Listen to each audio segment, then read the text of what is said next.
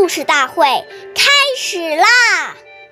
每晚十点，关注《中华少儿故事大会》，一起成为更好的讲述人。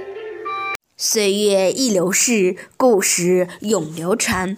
弘扬中华瑰宝，传承红色基因。我是中华少儿故事大会讲述人张冰雨，一起成为更好的讲述人。今天我给大家讲的故事是《故事大会红色经典故事》第十四集《找中训去》。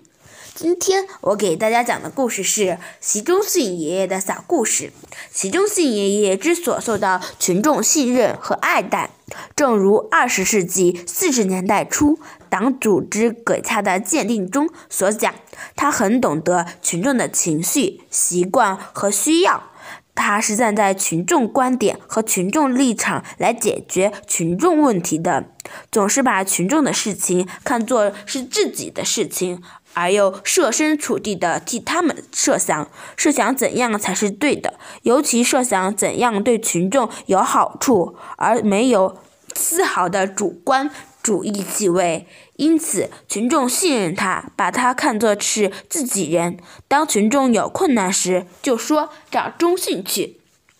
关注中华少儿故事大会，一起成为更好的讲述人。我们下期再见。